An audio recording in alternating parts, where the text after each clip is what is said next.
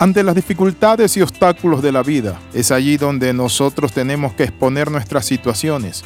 Y en ese momento, cuando nos sentimos agotados y frustrados, ahí es donde Dios opera un gran milagro. Bienvenido al devocional titulado De la frustración a la bendición. Cuando nosotros nos sentimos que ya no podemos más, se agotan los recursos, nuestra mente ya no da, no vemos dónde está la luz al final del túnel o no vemos claramente el norte es allí donde nuestro Padre Celestial es experto. Entonces, en ese momento es necesario confiar en la bondad y soberanía de Dios. Él sabe muy bien lo que hace. Es vital confiar en Él para no caer en el agotamiento y en el deseo de querer renunciar y abandonar todo. Mi amigo, mi hermano, persevera, persevera, porque pronto vas a ver la acción de Dios en tu vida. La pregunta que tenemos que hacer no es por qué nos desanimamos y desfallecemos. ¿Por qué? Porque somos humanos, porque muchas veces andamos por vista y no por fe.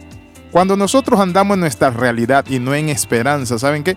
Vemos las cosas desde la realidad, pero nuestro Dios sobrepasa la realidad y nos hace vivir en esperanza.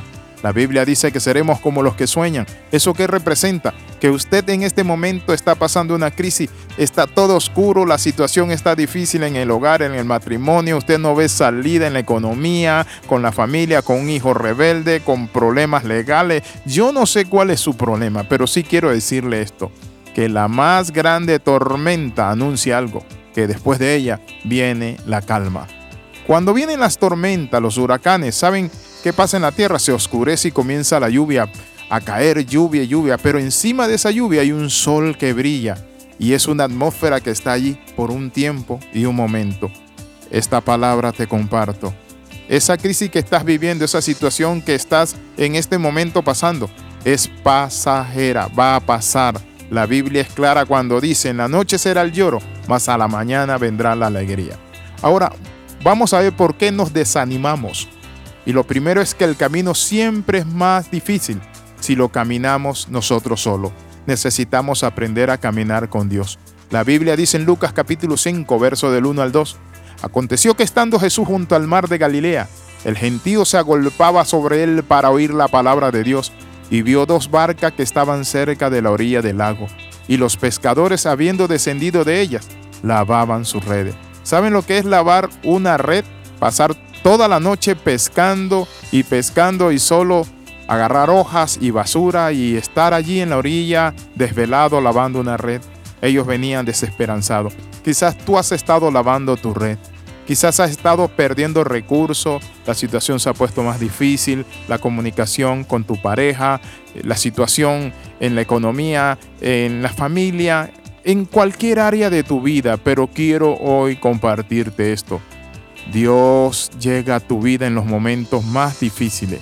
Y es ahí donde Jesús llega a la orilla y ve estas dos barcas, a estos dos grupos de pescadores frustrados. Toda la noche trabajando y con las manos vacías, lavaban sus redes.